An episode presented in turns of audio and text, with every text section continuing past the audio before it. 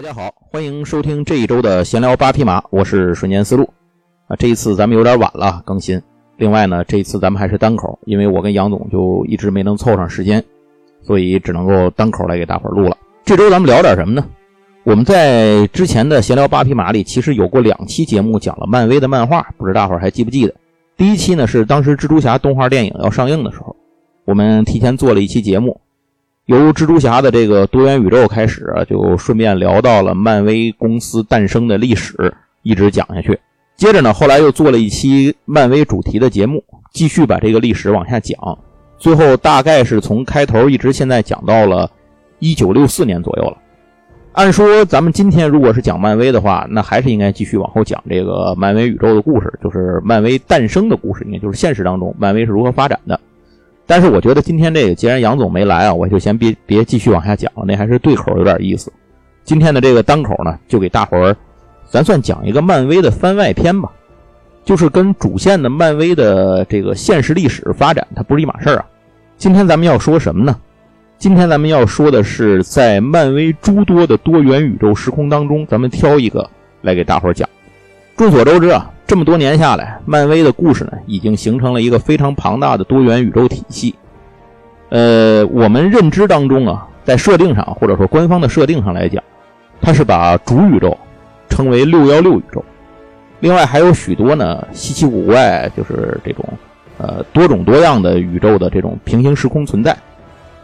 而且很多这种宇宙呢，其实都只是开了个头，或者是挖了个坑。那以后呢，还能够用各种各样的内容来填充它，就是换句话说，这个坑还能继续往下挖。当然，DC 也是这么玩的，都一样。对于国内的漫威粉丝来讲，绝大部分人可能更熟悉的是影视，就是电影影视的这这条线。在这条线里头呢，也已经进入到了多元时空的剧情，并且塑造了这个阶段的一个大 BOSS，就是康。另外，在蜘蛛侠的这个动画的世界里头，黑皮小蜘蛛就是现在大家比较熟悉的那个主角，那个黑人的那个蜘蛛侠迈尔斯，他其实相对六幺六主宇宙来说，就是一个生活在平行宇宙当中的角色。那现在已经有不知道多少的漫威的这种多元宇宙时空诞生了，在这些各种各样稀奇古怪、乱七八糟的时空里头，我们今天要说的这个宇宙是不是有什么特别的地方呢？就值得我们。换句话说，他何德何能，能让我们拿出来单独做期节目来说呢？嗯，确实是因为这个宇宙，它是在这么多的宇宙里头，它也太特别了。这就是漫威故事里大名鼎鼎的丧尸宇宙。如果你看过《What If》这个系列动画啊，就是之前那个网络动画，呃，如果大家看过的话，这里头有一集，就是它这个系列不是把各种各样的可能性拿来做成了这个剧集吗？其中有一集，应该是第一季的第五集，我记得，就是讲了一个从黄蜂女蚁人感染病毒，然后复仇者联盟的成员陆续被感染变成丧尸，最后这个世界开始启动了这个丧尸世界末日的这么一个异 f 线的故事。这个其实就是漫威把丧尸宇宙引入影视宇宙里的一个小小的尝试。其实，在丧尸宇宙刚诞生的时候，漫威处理这个丧尸宇宙的剧情还是比较谨慎的，因为。毕竟你这个东西如果跟其他的宇宙串联起来的话，你比如这个主宇宙什么的串联起来的话，这个病毒这种东西一旦散出去，这个剧情可能不太好控制。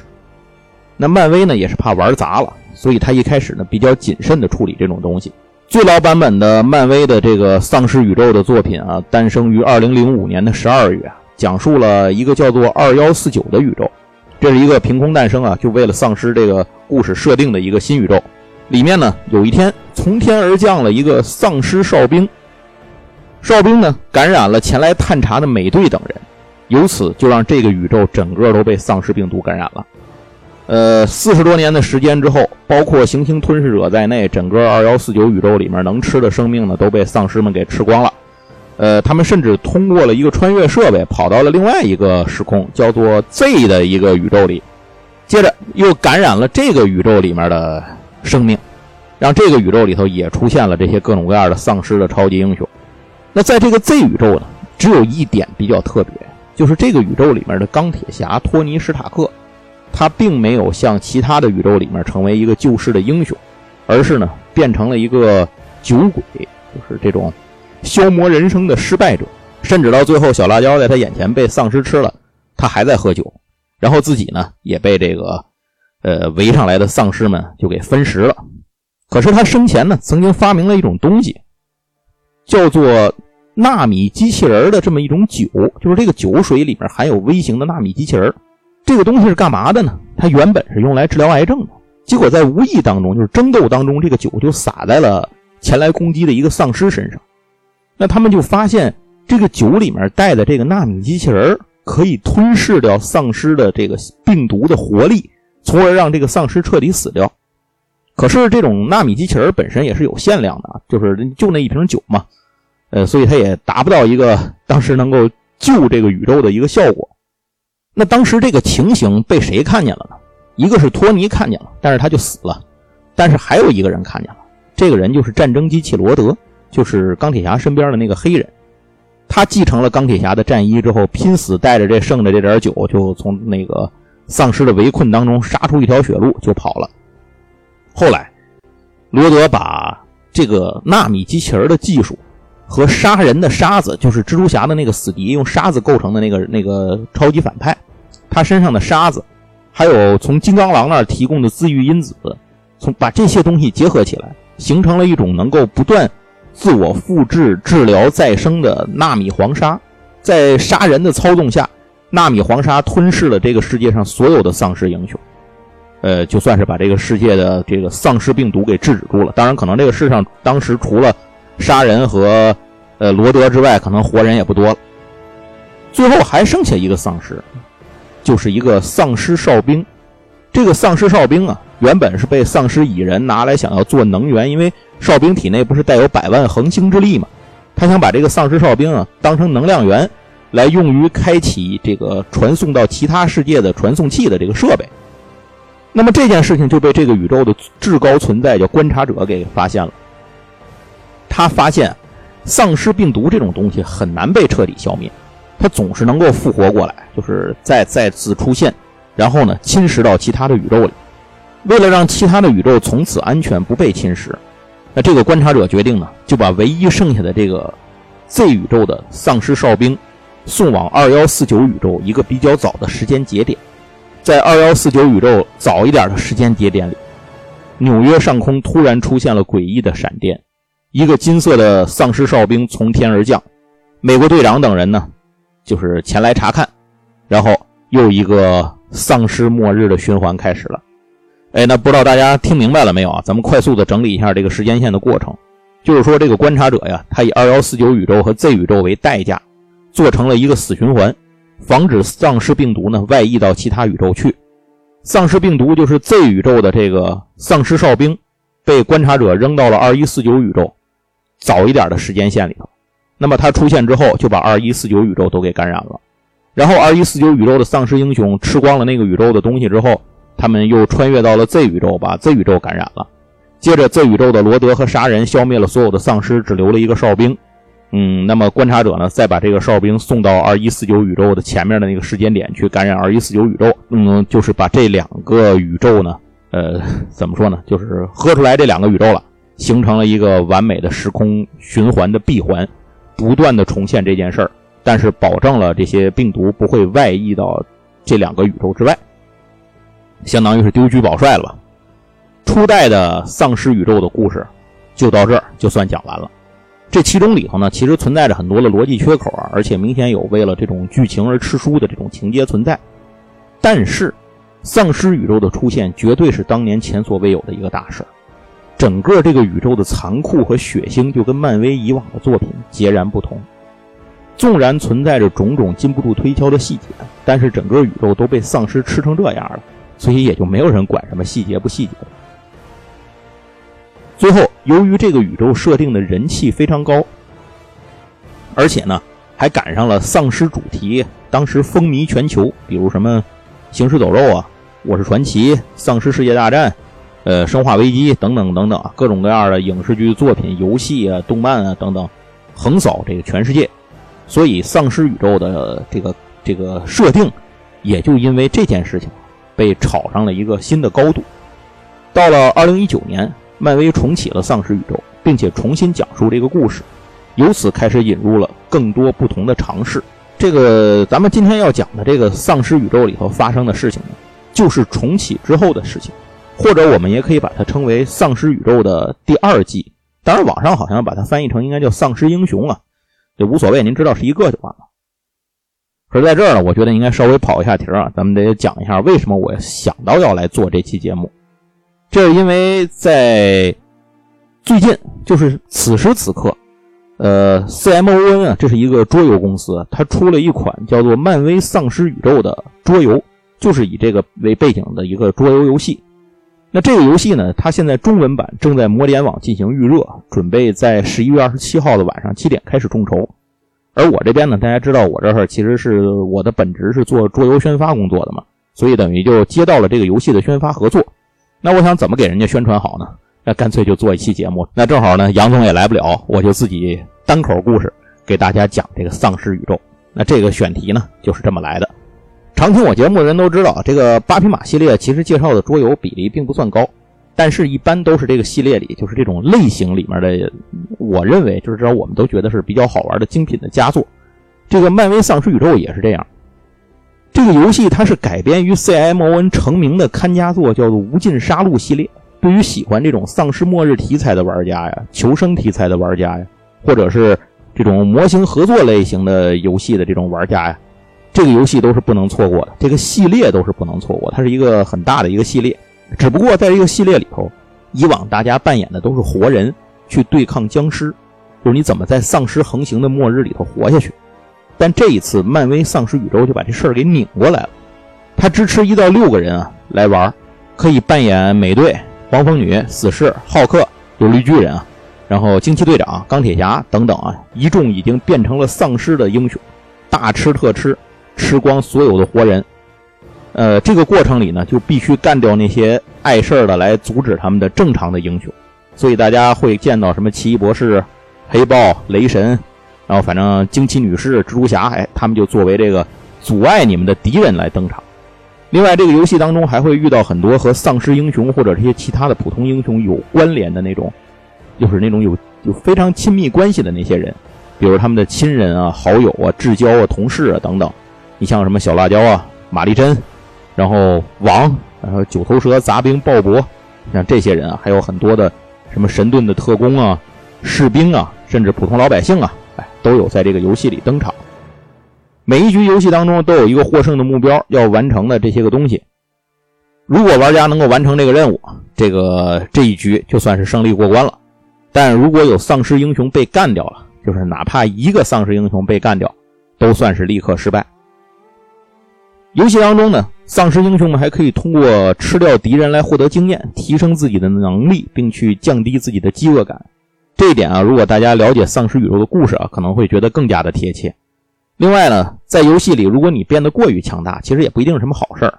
枪打出头鸟，你如果是最强大的那个丧尸英雄，那么特别容易吸引敌人的火力，给自己招来围剿。这个游戏还有大量的扩展内容，可以加入各种各样的这种丧尸英雄和普通英雄，还有各种有名有姓的角色，都会通过扩展来加入。这其中甚至包括一个行星吞噬者。怎么说呢？这个行星吞噬者他是非常牛逼，因为同样作为。桌游当中的棋子儿，它的比例是对应着其他棋子儿的比例去，就是对照放大的，所以它摆在桌上是一个非常大的一个模型，应该是六十二厘米高。在游戏当中，它自己也拥有一个特殊的扩展规则，玩家对抗这个行星吞噬者的时候，是要把它的身躯这个上面分成几个部分，把这个防御挨个打破削弱它，然后呢。这个就是反正逐渐的把它啃食，变成僵尸，变成一个丧尸。这个过程甚至可以通过替换真实的棋子模型的部件来实现。也就是说，比如说他手的这块哎，变成丧尸了，那你就把他正常的那个手拔下去，然后把那个丧尸化的那个手插上。那也就是说，这个行星吞噬者这个大的角色模型啊，其实它是分成两种的，一个是正常的版本，一个是丧尸的版本。大家可以自己，如果就算你摆着看，你也可以自己随便来调换。好，那关于游戏的话呢，咱们先说到这儿。现在咱们继续拽回到故事，开始正式的讲丧尸宇宙重启之后的这段事儿。话说这一天，地球上的超级英雄们发现，在宇宙的深空深处有一个庞大的阴影正向地球飞来。观察的结果让所有人都大惊失色，这个东西竟然是一个人，这个阴影就是行星吞噬者，或者准确的说呢，是已经死了的行星吞噬者。他的尸体，巨大的这个尸体都已经僵硬了。更让英雄们摸不到头脑的是，他们原本收到的这个信号，就宇宙当中传来的这个信号，是属于惊奇队长凯罗尔的。但是现在呢，观察到的这个信号的来源的地点却是吞噬者的尸体。所以这到底是怎么回事呢？大伙儿都稀里糊涂，没办法，你也不能说看着这么一个巨大的星球吞噬者的尸体就撞上地球啊。所以，在场的复仇者和 X 战警们就迅速的赶往太空。到了那儿之后，发现这个吞噬者生前的最后时刻，感觉可能非常的痛苦，就是他那个头是深深的埋在两个胳膊之间的。幸亏当时万磁王在场啊。他挥手之间，就对行星吞噬者这个手臂装甲的这种金属进行了操控，然后硬生生的掰开了他这两个已经僵住的胳膊，露出了一个血盆大口以及狰狞的面孔。忽然，金刚狼发现似乎在吞噬者嘴里面有一个人影一闪而过，所以他们立刻就产生了一个想法：是不是有别人已经先闯进来了？因为行星吞噬者作为一个这种神级存在，差不多是。他的身体组织和身上的这些科技有可能被别人盗用，这是非常危险的。所以众人就赶紧闯了进去，只留下战争机器罗德开飞船在外面接应。没想到进了行星吞噬者的身体之后，这里面产生了极强的屏蔽信号，立刻就阻断了他们和飞船的联系。但是在这里，他们也确认了，确实已经有别人进来了。同时，金刚狼闻到了一股奇怪的。难闻的味道，这猛然间让他想起了以前曾经自己穿越到其他宇宙中见识过的一些经历。他于是大喊起来，让大家赶紧撤出去，这里情况不对。可是为时已晚，一个身影从吞噬者的身体内部缓缓地走来，这个人竟然是惊奇队长。但是此时惊奇队长浑身是血，满眼的狰狞，一看就不正常。他说：“你们终于来了。”我等你们很久了。正说着，众人还不知道怎么回事的时候，惊奇队长突然嘶吼一声，扑向众人。好在密克反应比较快，手起剑落，就把惊奇队长给砍成两段。但是大家还是低估了这里危险的程度。刚才凯罗尔说的是我们已经等了很久，这意思是现场也不止他一个。就在密克刚松了口气的时候，旁边吞噬者枪道内壁上很多。盘枝错节的组织突然暴起，把密克紧紧地拽住。这时候，大家才发现，这根本就不是什么吞噬者体内的机体组织，而是众人的熟人格鲁特。只不过呢，现在已经是丧尸版的格鲁特了。然后，一大堆埋伏好的丧尸从四面八方涌出来，淹没了这支探查队伍。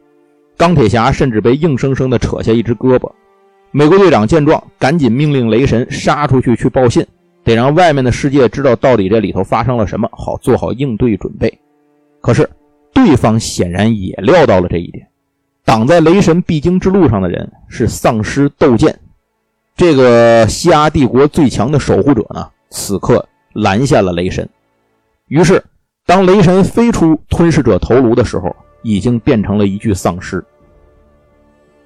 那留守在飞船上的战争机器罗德显然没有想到这一点啊！很快，飞船被摧毁了，整个探查队到此全灭。丧尸行星吞噬者和各路丧尸化的超级英雄们就此降临地球。哎，没错，就是这个行星吞噬者，他不是尸体啊，他只是装成了尸体，他其实也是一个丧尸啊！这刚才这一切都是圈套。地球上的所有的抵抗都宣告失败，幸存者们只能躲在各处苟延残喘。小蜘蛛彼得·帕克就是其中的一个幸存者，而且他身边呢也不止他一个人，和他在一起的人还有月光石、工匠，然后神奇四侠当中李德和苏珊的一双儿女，最后还有一只猫，就是那个橘猫秋衣，就是噬元兽啊。他们还有一个帮手，这个帮手是一台经过改造的哨兵机器人，呃，相当于这个哨兵机器人被改成了保镖加保姆的这么一个存在。那众人就这么小心翼翼地到处躲避，一路来到了 X 学院。此时这里的 X 学院已经是一片废墟。工匠等人呢，希望能够在这里收集一点生存的物资，但是蜘蛛侠可不同意。他认为这个地方很可能有残存的这种丧尸变种人存在。如果他们在的话，那么现场这几个人可能就性命不保。可是没办法，反正本着这个来都来了的这个魔咒吧，最后蜘蛛侠还是被说服了。一行人小心翼翼地进入了变种人学院，在这确实发现了有人，可是这些人呢，他们是一群惶恐不安的幸存者。很快，蜘蛛侠他们发现还有一群捕捉这些幸存者用来提供给丧尸怪物换得求生的变种人组织。呃，就在帕克和他们这个变种人组织去交涉的时候，一个身形彪悍的丧尸怪物破门而入，张嘴就咬死了这个变种人组织的一个小头目。帕克他们定睛一看，倒吸一口冷气。那来的这个怪物，他不是旁人啊，正是昔日的 X 战警野兽。看到是野兽，工匠还想上去去劝说两句，因为大大家以前都是 X 学院的这个同事嘛，而且关系也都很好。可是野兽这个时候早就没人性了，他已经是一具行尸走肉了，抬手一把就把工匠抓了个肠穿肚烂。那谈无可谈，就只能动手了。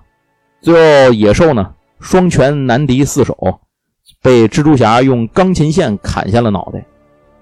由于这些丧尸都具有一种蜂巢意识，也就是说，呃，行星吞噬者的身躯作为蜂巢啊，来操控着，其实就是它能够遥感到其他所有的丧尸的行动。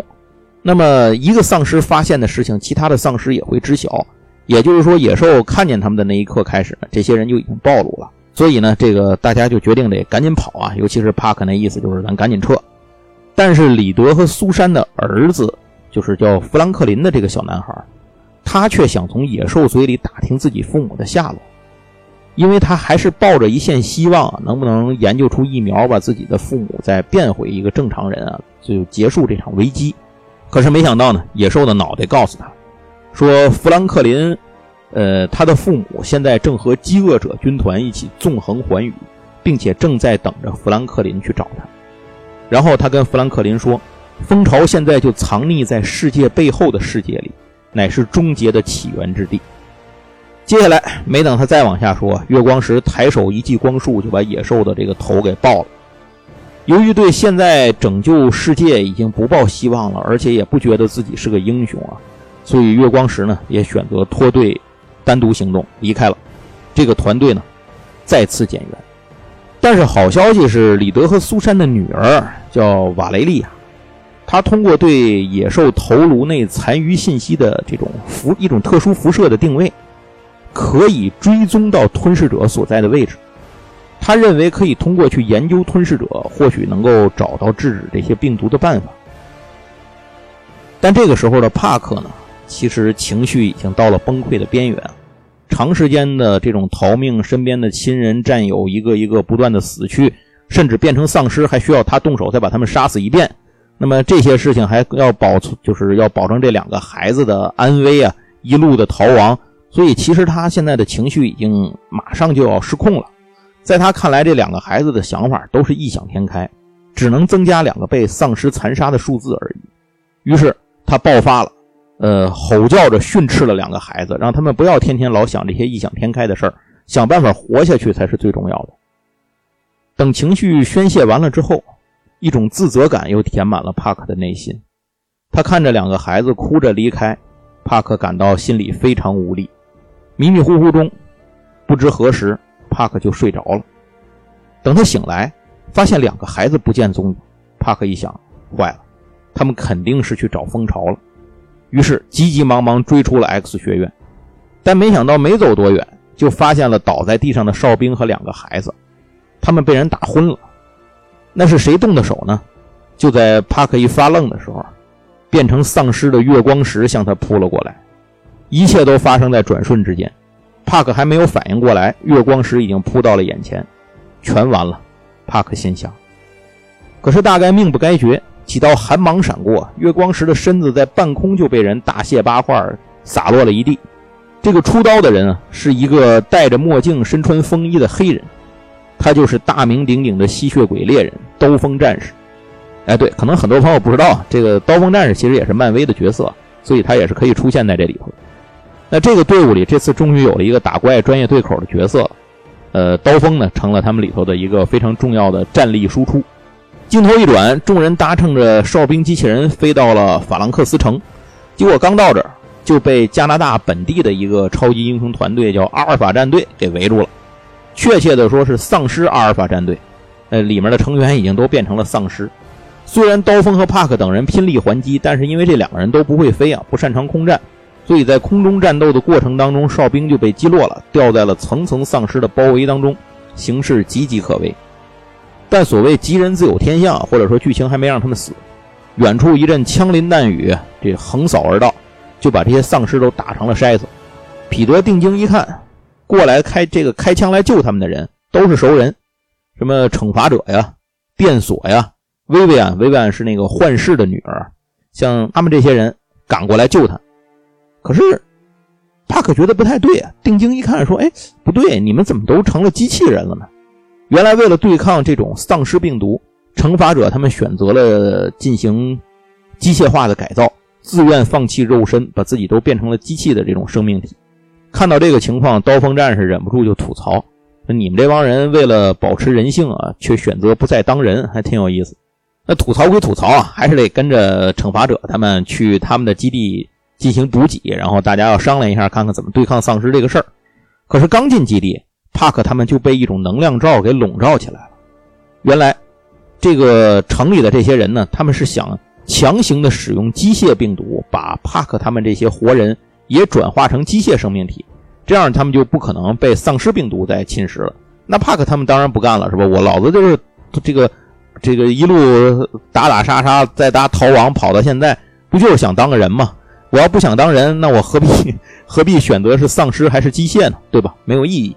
所以他们肯定不同意，双方就在互相嘴炮的时候，基地的墙被砸开了，丧尸浩克带领着丧尸大军破墙而入。事实证明，机械派的理想很丰满，但现实过于骨感。三下五除二之间，这些机械生命体就被丧尸浩克他们给拆成了一地的零件。薇薇安一看大事不好，赶紧打开隔离罩，带着帕克和刀锋他们，乘着乘坐着残破的哨兵跑路。这个哨兵跑路虽然快，但是没有浩克跳得快。浩克猛地跳起来，这眼看就要扑到哨兵身上。这个时候呢，为了挡住追过来的浩克，薇薇安赶紧塞了一套全新的蛛丝发射器给帕克，然后跳下哨兵直扑浩克，给大家断后。镜头一转，丧尸化的神奇四侠或者叫神奇四师吧，他们正抓住了帕克和两个孩子。这个男孩富兰克林呢？刚刚被他妈妈苏珊咬了脖子，见此情景，帕克轰然爆发，打了四师一个措手不及，硬是抢回两个孩子，一路奔逃，找到了幸存者的基地，呃，跪地求助。但是奇异博士看到被咬过的男孩之后，表示他确实已经没有办法救他们了，否则这个丧尸病毒要能救，他不也就不会成为这么一个末日的病毒了吗？最后只有一个下策能够保住，呃，富兰克林不会变成丧尸。就是博士给他设计了一个，呃，这种仿真的机械生命体，把富兰克林的灵魂移进去，但是代价是，富兰克林会丧失他那种就是天生的欧米伽级别的变种人的超级能力，而且永远只是一个孩子的样貌，不会长大。呃，但是事到如今呢，也只有这个下策了。猛然之间，帕克突然醒了过来，原来刚才的那些只是一个梦。可是虽然是梦。却是多年前真实的回忆，这就是为什么富兰克林在这个故事里一直没有超能力，并且他妹妹的身高也已经比他高了一头的原因，就是因为他其实已经是一个机器人了。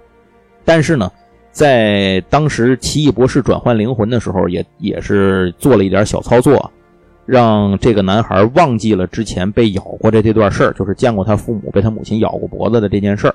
然后呢，这么长时间以来呢，蜘蛛侠也一直没有告诉过他这件事情。呃，所以富兰克林还一直觉得自己是一个真正的人，而没有意识到自己的身体呢，其实已经被换成一个机械的这种仿真生命体了。当帕克醒来的时候呢，发现这个哨兵呢已经飞到了大海的深处，他感到非常奇怪啊，就问这个瓦雷利亚说：“那咱们跑到这个大海深处来干什么呢？如果你追寻的信号是吞噬者的信号的话，他不应该是哪人多往哪去吗？你这海中间一个人都没有，吞噬者在这儿干什么？”瓦莱利亚就提醒他说：“你这忘了，这个海上虽然没有人，但是海下他可有人啊！这个海中间不就是亚特兰蒂斯城吗？果然，在信号最强的海上废墟，众人遭遇了丧尸纳摩带领的海底丧尸大军。躲避之间，他们深通过一个电梯啊，深入到海底废墟里头，却意外的发现了被囚禁在这儿的金刚狼。金刚狼呢，就是当时在呃那个吞噬者体内大战的时候被抓住的。因为他自己身体有自愈因子，所以他不会被这个丧尸病毒所感染。可是此时的金刚狼已经被囚禁在这儿，看起来很久很久了。他的双眼被挖走，身上到处都是，呃，缺一块少一块。即使是有自愈因子，看起来也没有办法让他完全痊愈。显然，这么多年来，这帮丧尸是把罗根当成了一个随时可以吃一口的自助餐，就这么养在这儿，让他求生不得，求死不能。可是，当罗根发现了帕克他们到了之后，就赶紧跟他们说：“啊，这个地方是个陷阱，你们赶紧走。”，然而晚了。这个地方它就是丧尸们布下的一处陷阱。等帕克发现的时候，这个陷阱启动了，它是一个传送装置，把帕克他们一行人直接传送到了行星吞噬者的面前，也就是这个丧尸蜂巢的所在地。原来这个地方它竟然是一个独立的空间，根本就不在地球上。所以你在地球上怎么找，你都找不到这个蜂巢。帕克他们一出现，周围就被密密麻麻的丧尸围了起来，其中不乏许多昔日好友的身影。这个时候，丧尸银影侠跟他们说：“丧尸行星吞噬者其实就是宇宙的饥饿本源。现在的丧尸化呢，都是源自于吞噬者内部有一个卵，这是一种昆虫式的外星的异形种族啊，它会把卵注入到宿主体内进行孵化。”最后孵化出来之后呢，吞噬宿主。但是当异形们把卵有一次注入到行星吞噬者体内之后，却发生了异变，因为行星吞噬者的力量实在是太强大了，是一种毁天灭地级别、毁灭宇宙级别的力量，所以反过来就把这个卵给吞噬了。于是，在这种作用下，就诞生出了如今的这种丧尸的生命形式。那换句话说呢，就是在丧尸们看来，自己能够变成丧尸，其实它是一种进化。正说着，众尸分开了一条路，走出来了一个人。这个人正是彼得·帕克的妻子玛丽珍。当然，这个时候已经是丧尸玛丽珍了。同时呢，《神奇四侠》里面的隐形女苏珊啊，正感到纳闷说为什么自己儿子看起来还是个人类的样子呢？当年明明是咬了他一口的。为了弄清楚这一点。苏珊冲过去，照着脖子又咬了一口，这一下呢，直接咬下来一嘴零件。富兰克林的机械身体就暴露了。刚才咱们说了，因为之前的奇异博士对灵魂层面的操纵嘛，富兰克林其实这些年他是不知道自己是变成了一个机器人的。现在事藏不住了，没办法，呃，帕克就只好说出了当时的这段往事。丧尸苏珊一听是暴跳如雷，等于这你是把我儿子剥夺了我儿子成为丧尸进化跟我在一起的这个权利吗？这不是？你坏我好事，一跃而起就要把彼得·帕克给分而食之。可是他刚刚跳起来，突然远处打来一束光束，直接把他打成了两段。开枪的不是别人，正是他的女儿瓦雷利亚。瓦雷利亚手中的枪是用镭射眼的头做的，通过枪上的能源激发镭射眼的眼睛，然后射出这种强力的镭射光线。你不是我妈妈。瓦雷利亚和富兰克林此刻都明白了自己当初想要去找到父母，拿一或用一种什么样的办法开发一些什么样的药物，把他们再变回人类。那这种想法是多么的不切实际啊！自己的父母已经永远不可能变成人了，他们也不是自己的父母了。此刻，双方正式大打出手。呃，幸存者一方呢，就是各显其能啊！呃，面对着围困上来的这层层叠叠的丧尸大军。进行了最后一搏，而帕克面对的第一个敌人就是试图说服自己加入丧尸队伍的玛丽珍。看着昔日挚爱的妻子，一行热泪顺着帕克的眼颊流了下来。但他心里知道，眼前这个徒有妻子残破外表的东西，他只是一个行尸走肉。自己最爱的妻子，在变成丧尸的那一天就已经死了。于是他毅然转身去救两个孩子。打到最后，哨兵机器人让幸存者们坐在自己的两个拳头上发射出去，而本体则原地自爆，将周围的丧尸炸成飞灰，暂时阻止了丧尸们的追击。这个时候呢，两个孩子也得到了真正的成长啊，就是一次次的蜕变，他们也变成了真正的战士。呃，刚才那一口呢，激活了富兰克林身上这种机械身躯的力量，他挥动着抢来的魂之利刃。一剑就斩断了追过来的银影侠，而瓦雷利亚呢，则掏出了一个他一路感知的秘密武器。这个东西是用变种人黄牌的左手改造的。这个东西可以引爆行星吞噬者体内的能量。最后，行星吞噬者在惊天动地的爆炸中消失，死亡的光芒吞噬了周围无数丧尸，蜂巢就此被摧毁。由于地球上所有的丧尸都是因为蜂巢有这个连通意识被连通起来的，其实他们是被蜂巢去驱动着行动的。蜂巢被毁，就相当于服务器给炸了。那么不在这里的丧尸呢，也都一样下线，就彻底变成了尸体。转眼时间过去了一个月，变种人学院的废墟呢被初步进行了维修，幸存者们就聚居于此。富兰克林正跟着刀锋每天学习使用刀剑的战斗技法。罗根也恢复了身体，就是他也恢复了很多嘛。因为之前他总是恢复一点就被他们咬下去一些，非恢复一点咬下去，他总好不了。现在有了这个休息的时间啊，虽然他已经老了，身上自愈因子也不是那么有力量了，但是呢，依然还是可以恢复的，只是双眼还依然失明。薇薇安呢，则在阻拦浩克的战斗中竟然没有死，如今也赶回了学院，和瓦雷利亚一起装配新的哨兵身躯。看起来这件事情可能到这儿就圆满结束了，但其实并不是这样。这一天啊，富兰克林在结束了和刀锋战士的训练之后，独自回到了自己的房间。他用魂之利刃打开了一个空间，向前一伸手，从这个空间里掏出了一个东西。这个东西竟然就是银影侠的头。富兰克林在那场战斗之后呢，偷偷的把丧尸银影侠的脑袋装在了这个。呃，空间里头给带回来了，并没有告诉任何人。原来，富兰克林发现，摧毁蜂巢其实不能完全消灭所有的丧尸，还有一位能够操控丧尸到处侵蚀各个世界的这种异形虫族的女王，就躲在某个特殊的空间里。富兰克林希望通过丧尸银影侠能够找到那个女王到底在哪儿，斩草除根。但银影侠却告诉他，女王早就知道了他们的存在。早晚他们都会相遇，而且他不会等得太久。说话之间，没有人注意，远处的天空当中闪过了一抹诡异的闪光。好，到这儿呢，这个重启版的漫威丧尸宇宙的故事就算是讲完了。其实除了我说的这个，就是第一部死循环的那个，呃，丧尸宇宙的故事，以及咱们刚刚讲的这一部丧尸宇宙的故事之外。漫威丧尸宇宙还有好几部故事，现在应该是讲到第五季了吧？就是第五部故事了，可能是啊。我个人是看到了第四部。那丧尸病毒在后面的故事里头，甚至都已经扩散到了六幺六主宇宙了。而且还有除了这些，就是它整个的一步一步的这个丧尸宇宙的这个故事之外，还有其他以这种呃超级英雄变丧尸为主题的故事。比如说有一个叫漫威食人魔，这个故事挺狠的。他的主角呢是惩罚者，你就看惩罚者怎么用自己的方式，在这种丧尸病毒横行的末日世界里头，跟其他的超级丧尸英雄对抗。另外还有一个就是死士的脑袋，那丧尸世界里的死士变成了丧尸之后，他还是不死的。最后呢，他这个有一个丧尸的脑袋呢，穿越到了主宇宙。那他是怎么溜进去的？他到了主宇宙之后干了什么？最后又是什么样的结局呢？那这些东西，如果各位感兴趣的话，都可以给我留言。咱们在节目底下留言，反正相关于丧尸宇宙的故事基本上都是重口味。如果大家喜欢的话，我以后慢慢讲给大家听。包括最初的那个最老版本的，呃，二零零五年的那个丧尸宇宙的故事，其实要是展开了讲的话，也得讲一期节目。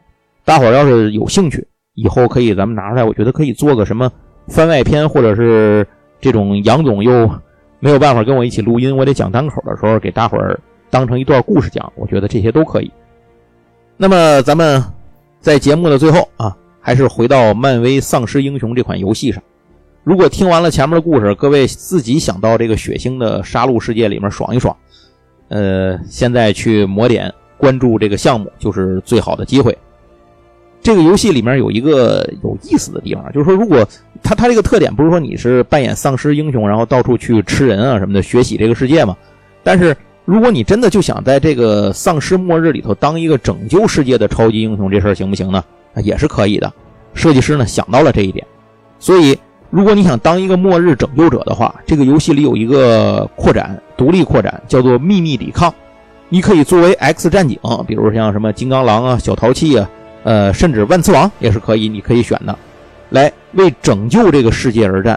各位 X 战警已经是这个世界里幸存的最后的超级英雄了，那么世界的存亡就在各位手中。这款游戏它目前正在魔联网进行预热，如果您想进一步的了解，说我就想知道知道这游戏怎么玩，然后我再决定买不买，或者说我参不参加众筹，那怎么能够知道游戏的玩法呢？我建议您打开 B 站，搜索“漫威丧尸英雄桌游”，您就可以找到 N 多的相关的介绍，这种视频的讲解呀、规则的解析呀都有。您可以去看看这个游戏到底是不是您的菜。行，那总之啊，这个十一月二十七号晚上七点，这个项目就要开始众筹了。如果想要剁手的各位，不要错过这个时间。呃，本周的闲聊八匹马，咱们算一个单口的特别节目吧，就给大家先聊到这儿。这个重口味的系列也先保留着，您喜欢的话在底下留言，咱们以后继续再深入的去讲其他的这个丧尸宇宙的故事。最后，如果您喜欢闲聊八匹马这个节目，请别忘了帮我们点个关注，呃，点关注不迷路。另外还有一个是，如果您手里有月票啊，不吝赐票。行，那非常感谢大家收听这一周的闲聊八匹马，咱们下周再见，拜拜。